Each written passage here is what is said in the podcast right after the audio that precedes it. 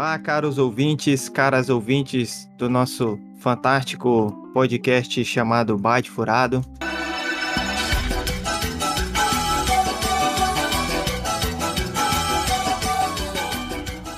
E aí, será que o furo do Byte é grande? Antes de começar nosso giro de notícias, não esqueça de nos seguir nas redes sociais. Estamos no Facebook, no Instagram, no Twitter. Temos também um canal do YouTube, onde a gente coloca nossos episódios lá também. Este é o nosso episódio Gamer Geek, o episódio de número 49. Hoje nós temos a ilustre presença aqui do nosso convidado especial Flock. E estamos eu, Ryzen, e o meu querido irmão Fink. Yes! Infelizmente, o tio Gamer entrou pelo cano e ainda não voltou. Acho que ele, o Yoshi dele acabou a gasolina. Nosso querido Thomas tá lá em, no Amapá tentando sobreviver.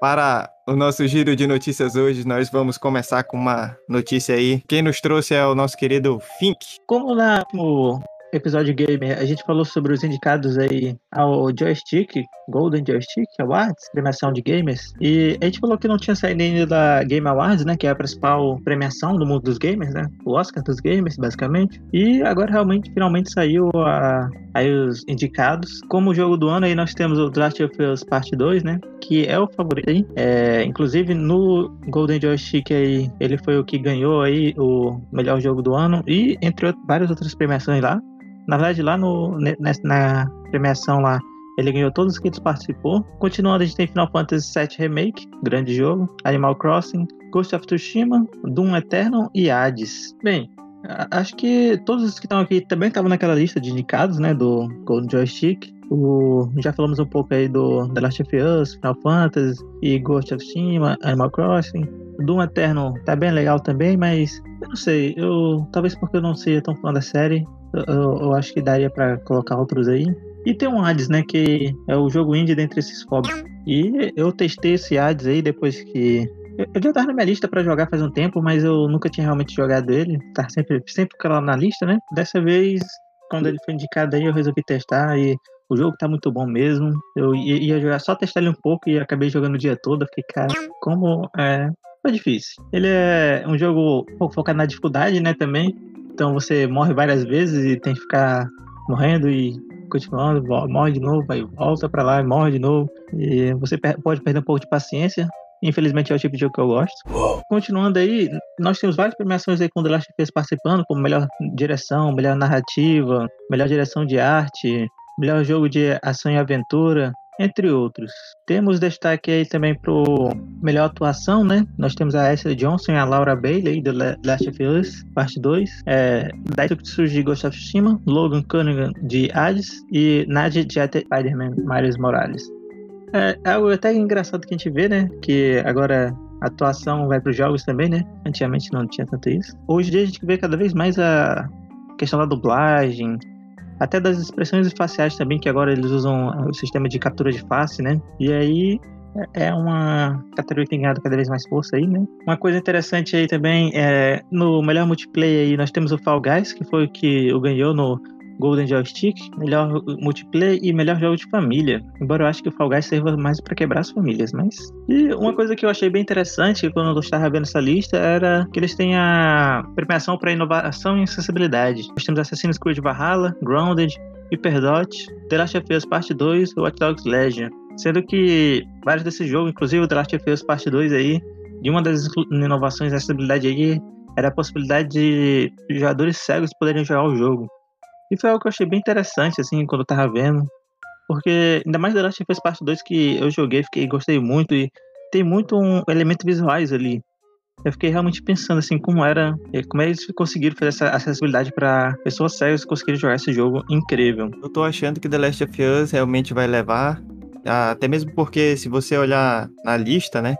Você vê que ele está concorrendo aí nas principais categorias, né? Então a gente vê que é um jogo muito bem feito em vários aspectos e não é um jogo que só tem um, um, uma linha que é bom, né? Em vários aspectos ele brilha, né? Pelo que a gente vê na lista, assim, ele tá concorrendo a melhor jogo do ano, melhor direção, melhor narrativa, melhor direção de arte. Como deve ser. E agora tem uma coisa, ele tá concorrendo a melhor jogo de ação e aventura, né? Quer dizer, se ele ganhar melhor jogo do ano, ele tem que ganhar esse daí de melhor jogo de ação e aventura, né? Esse aí, como é que ele tem que ser, né?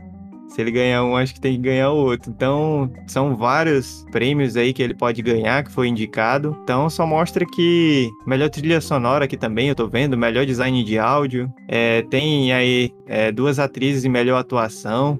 É um jogo realmente fantástico, né? Bem feito bem trabalhado. Legal e bonito. Então parece que ele é o franco favorito. Agora tem muitos jogos aí, realmente é, são, é, é uma premiação que envolve, não é falta de sacanagem, como diria lá o meme, que envolve realmente os melhores jogos, né? Então a gente vê aí os melhores jogos realmente estão aí na lista. Jogos que são muito bons realmente. Eu fiquei, assim, também bem fascinado com Final Fantasy VII Remake, né? Porque também tá aí concorrendo nas principais listas, então pode ser uma surpresa esse Final Fantasy aí. Pode chegar forte em vários com várias premiações, porque também está concorrendo em várias listas, em várias. Quer dizer que é um jogo muito bem feito também, né? Não é um jogo que foi feito de qualquer maneira. Então, é um jogo aí que parece que vem forte pelo tanto de lista que está concorrendo. O Assassin's Creed Valhalla eu realmente pensei que ele ia concorrer a alguma coisa aí, mas só tá como o melhor jogo de ação e aventura. No resto ele, na maioria das coisas, ele tá fora, né? Eu vi, assim, alguns gameplays aí, os trailers, e eu tava com esperança de que esse fosse um jogo realmente que viria forte, mas parece que ele decepcionou um pouco. A questão de The Last of Us ser um jogo, basicamente porque era um jogo para vender console, não para vender serviço, né? Foi o mundo dividido nisso. Foi jogo que vende console e jogo que vende serviço. Hoje o Last of Us é um jogo que vende console, então acho que meteu, meteu grana pesada. Ficou um negócio incrível. É, não tem nem como a gente não falar que era, apesar de não ter concluído o jogo, já deu para sentir que ele é, é, muito forte. Agora, o que me incomoda muito é a questão dele ser um jogo exclusivo e concorrer como o melhor jogo do, do ano. Isso, isso me incomoda um pouco. Acho que, acho que um detalhe que eu gostei bastante é, desses indicados, o Doom Eternal. Eu até estava com os donos assistindo uma, uma review do Luiz Andrade, que é um canal muito bom para acompanhar esse tipo de coisa, que ele faz um trabalho muito, muito forte. E, pô, então tem toda, tem toda uma, história que traz consigo do, FPS, da, daquela questão de violência, da, você pegar o, sentar na frente do, game e realmente relaxar, matando os monstros do inferno, no, no rock pesado, uma batida forte. Mas é isso aí, né? Acho que o Naughty Dog vai levar ou com The Last of ou com o joguinho do do, do samurai que volta dos mortos. Uma coisa que tu falaste, e na verdade, não só no The Last of Us, né? Porque na verdade tem três exclusivos da Sony ali, né? Que é o, o Final Fantasy VII Remake, o Ghost of Tsushima e o, o The Last of Us. Aí nós temos um exclusivo da Nintendo, né? Que é o Animal Crossing. E aí o Doom Eternal e o Hades, que são mais variados, né?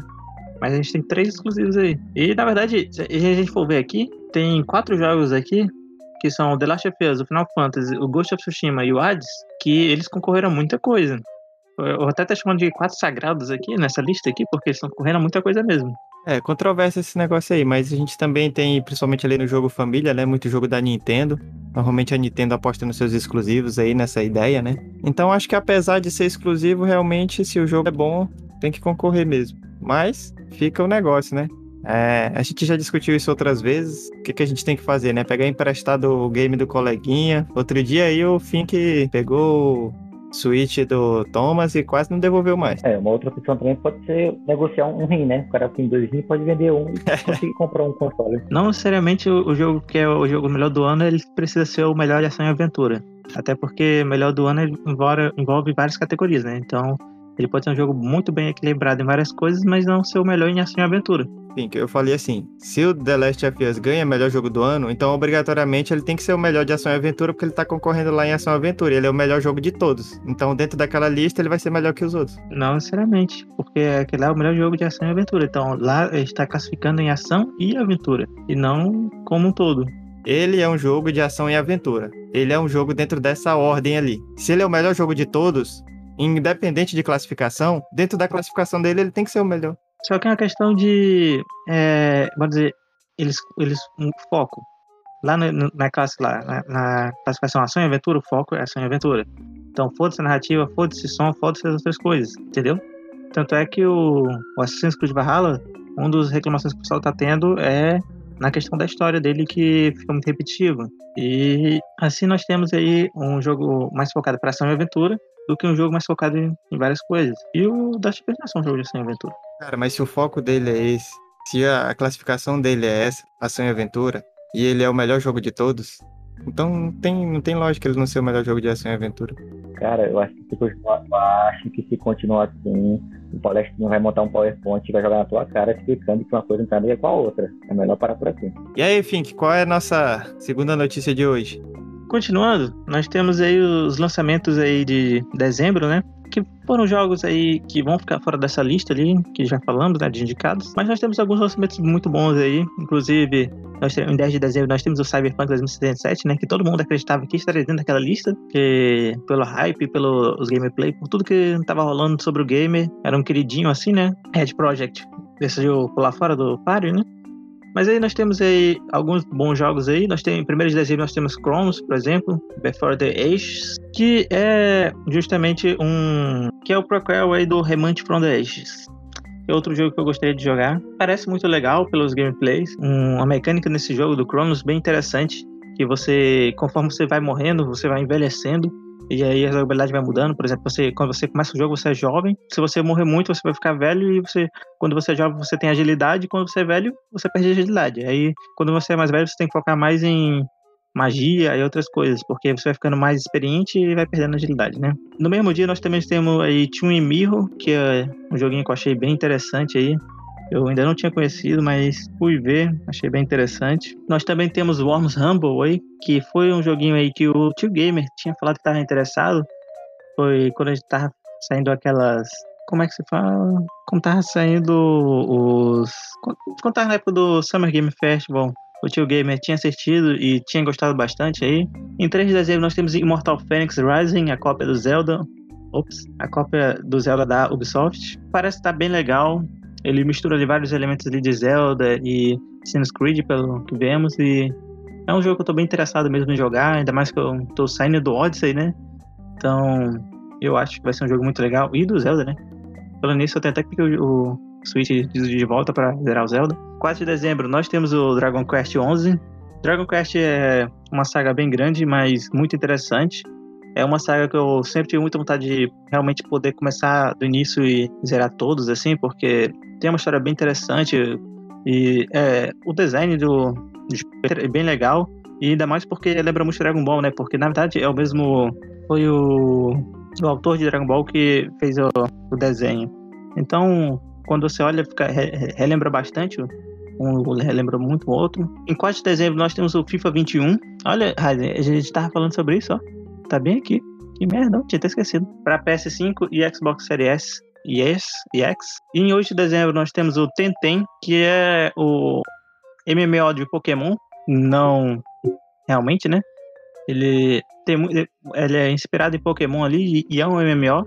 E parece estar bem interessante para você poder jogar com seus amigos aí. É, no PC ele já tinha saído, né? Tá em acesso antecipado. E agora ele vai sair em acesso antecipado para o PS5 só. E é um jogo que eu, também estou interessado. Eu já vi muita coisa sobre ele. Só não joguei mesmo porque ele é meio caro. Mas é um jogo bem interessante. Para quem gosta de Pokémon, acho que vai curtir bastante esse jogo. Nós temos em 10 de dezembro aí o Cyberpunk, já falei. 11 de dezembro nós temos o Medalha de Honra Above and Beyond, é, mais um do linha de Medalha de Honra, né? Que não tinha um jogo desde 2012, se não me engano. É, que não tinha um desde 2012, que era o Medalha de Honra Warfight. E Medalha de Honra, eu não sei para vocês, mas pelo menos para mim, foi um jogo de guerra que marcou minha infância aí, jogar muito, tempo do Play 1, Play 2. Eu acho que é sempre bom relembrar. E esse jogo é para VR. É, na verdade, eu, se eu não me engano, ele é justamente pro Oculus Rift, que é do Facebook, né?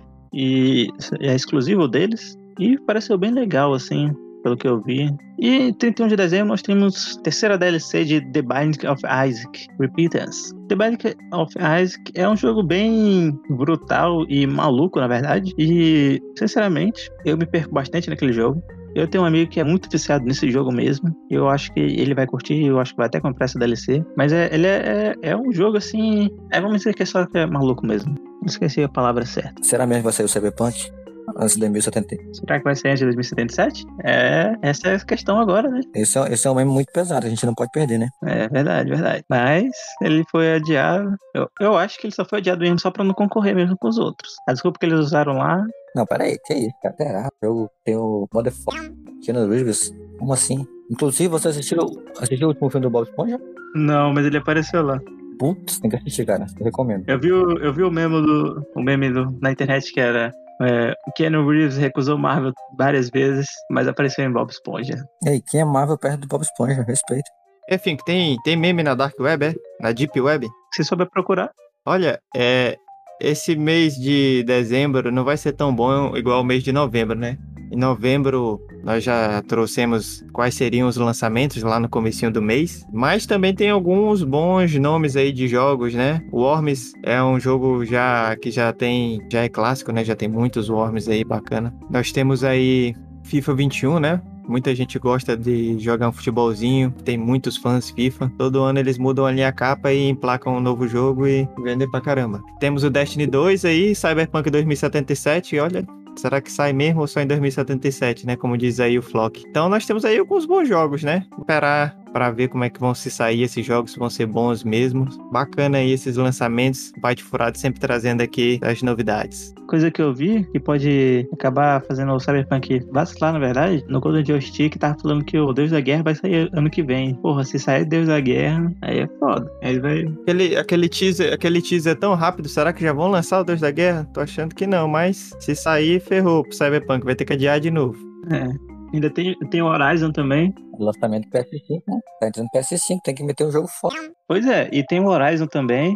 Na verdade, o Deus da Guerra seria o jogo pra fazer o pessoal comprar, né? Eles lançou o Deus da Guerra lá já, aí o pessoal já, cara, o Deus da Guerra, tem que comprar pra jogar. Obrigado, Fink, pelas notícias. Agora eu vou trazer uma notícia aí. Fink já fez propaganda do jogo aí, Genshin Impact, depois ficou falando que era um bom jogo. Eu também recomendei aqui a série O Gambito da Rainha. E a notícia de hoje é que o Gambito da Rainha bate recorde na Netflix. É a minissérie de maior sucesso na plataforma. Então, é, o Gambito da Rainha, que é aquela minissérie estreada pela Anya Taylor-Joy, né?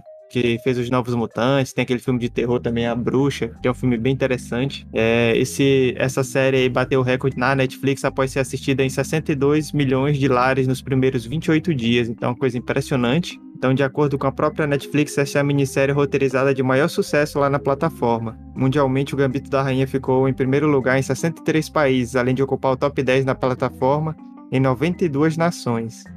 É um, são números expressivos.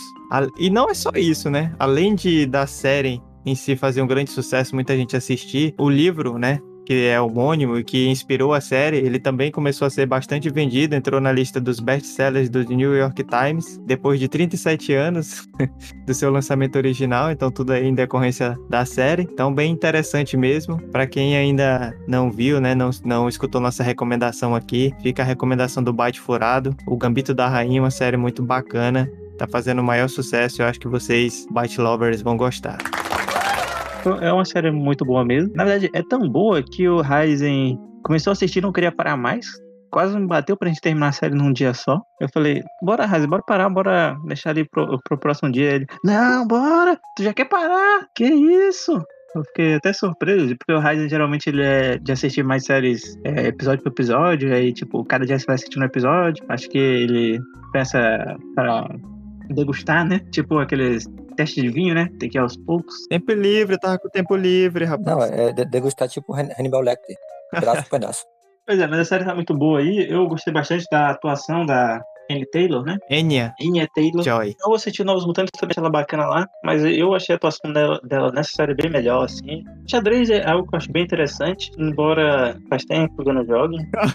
mas quando eu era jovem, eu jogava muito com o Flock aí. A gente o Fink era jovem, o Fink era jovem. A gente jogava muito. E, inclusive, eu sempre fico lembrando de uma vez que eu tava ganhando o Flock, ele foi fez aquela velha jogada de derrubar tudo no chão. Não tô me esquecer disso. Essa jogada é boa. Tá certa a indignação. Confesso que espero isso acontecer na série em algum momento. Eita, enfim, enfim, enfim.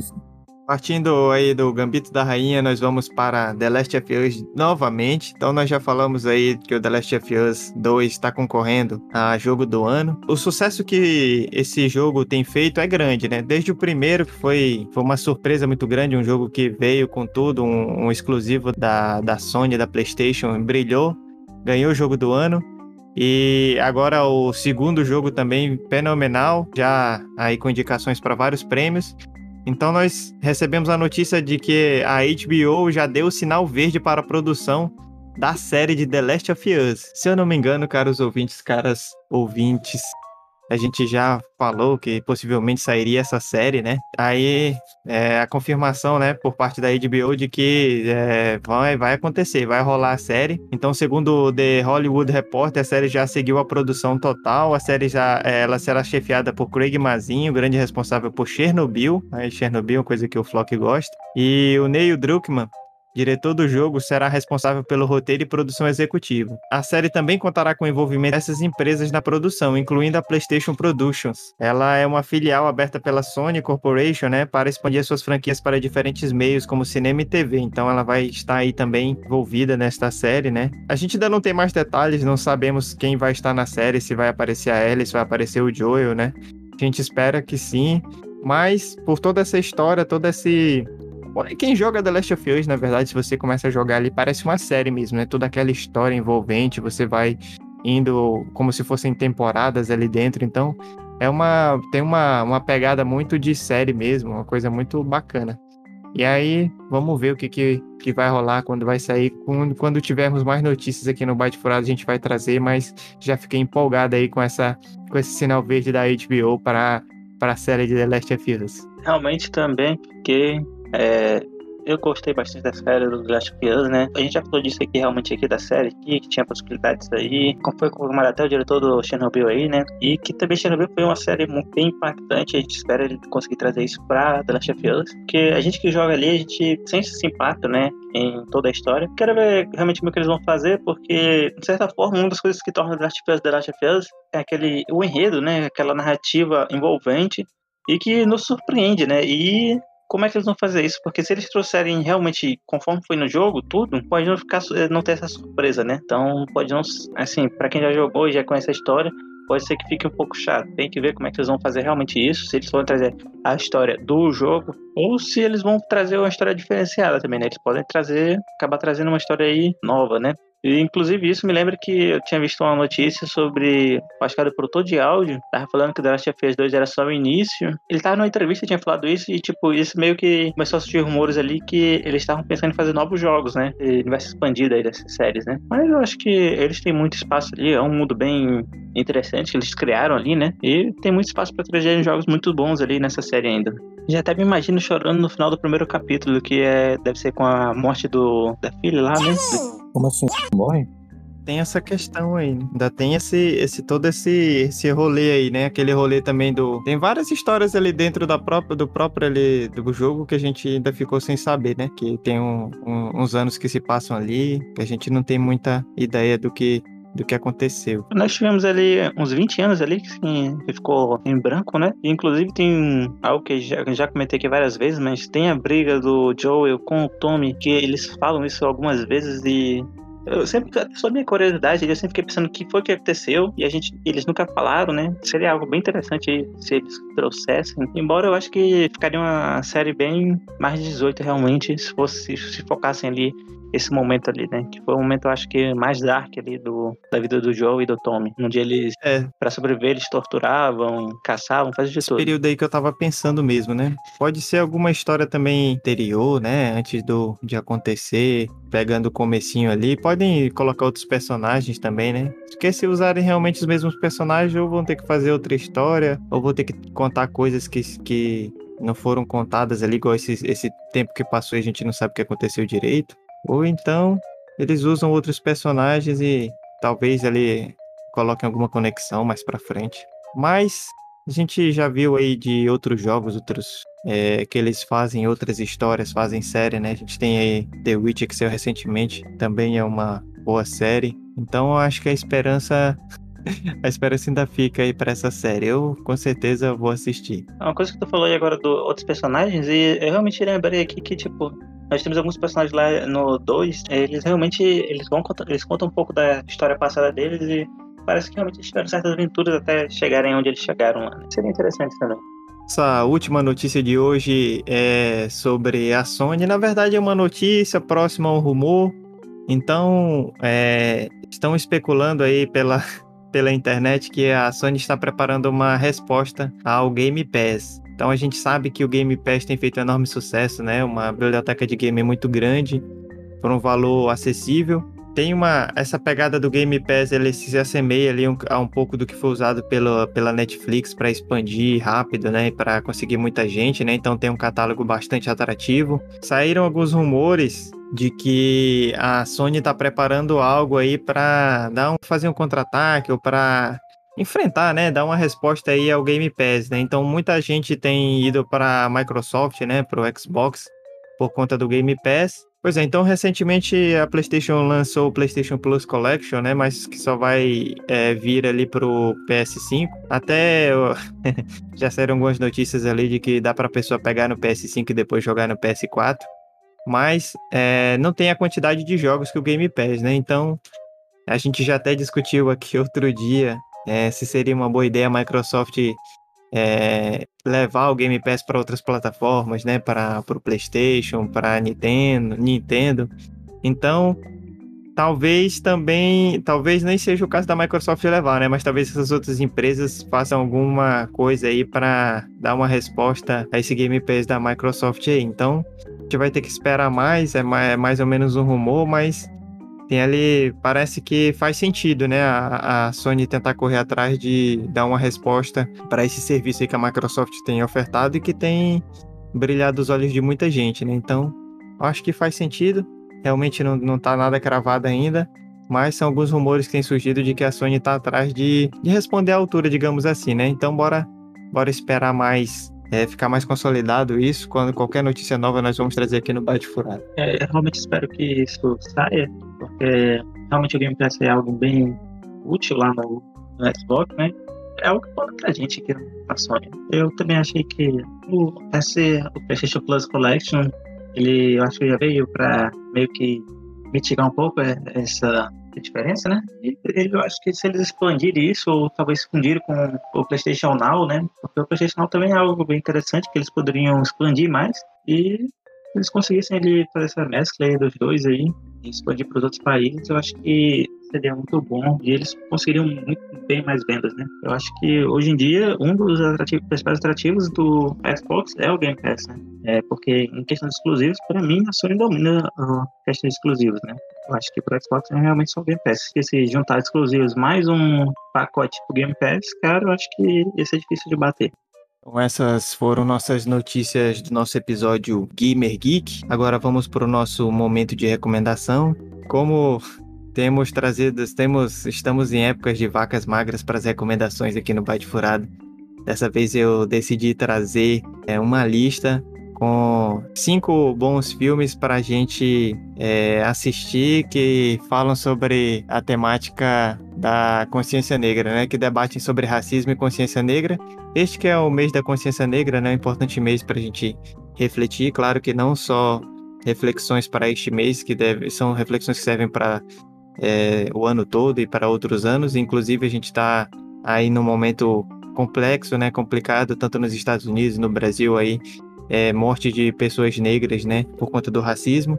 Então eu trago cinco filmes para a gente pensar é, esse mês da consciência negra, né? O primeiro filme que eu trago é O Infiltrado na Clã, é um filme de 2018, um filme do Spike Lee, então aí um bom filme que concorreu ao Oscar. O outro filme é um filme que tem mais uma pegada de terror, né? Ele é um pouco mais aí no terror para quem gosta. Então não é para todo mundo, mas para quem gosta mais do terror, para quem curte terror, não tem medo, é o Corra, o Get Out.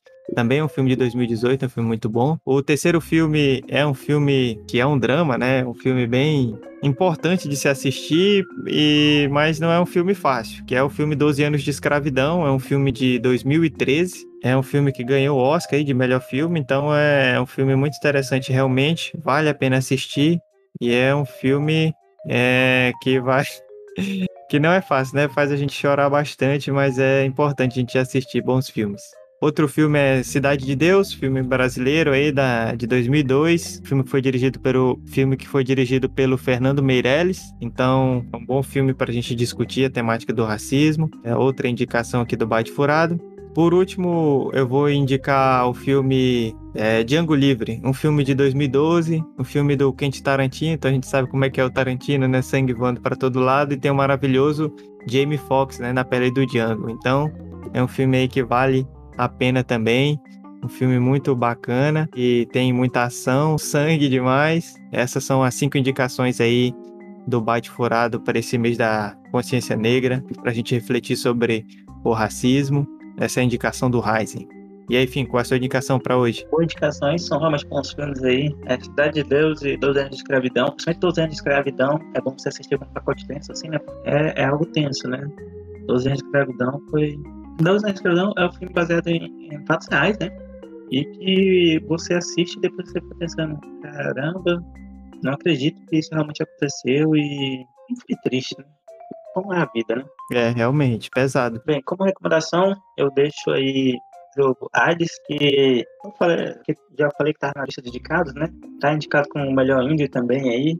Eu acho que vai ganhar como melhor indie. É da Supergiant Games, que foi a estúdio que produziu parte em Transistor. São dois indies aí também muito bons. E em Hades, ele vai contar a história ali de, do filho de Hades, o príncipe do submundo. E ele não sabe muito bem da sua própria história. Ele vai descobrindo ao longo do jogo várias coisas sobre ele e sobre o próprio mundo. Você tem uma jogabilidade de. É meio que um roguelike, só que não é bem um roguelike. Então, meio que um Souls, na verdade, é mais que um Souls, né? Eu digo que ele não é bem um roguelike porque roguelike geralmente tu, você perde tudo, né? E nele você não perde tudo. Você tem que subir, é como se fosse uma torre, você tem que subir na torre, que na verdade você está subindo do submundo. E aí, quando você morre, você volta pro início. Só que aí você vai ficando mais forte. Você vai ganhando coisas para poder e melhorando seu personagem, ficando mais forte para tentar ir cada vez mais longe.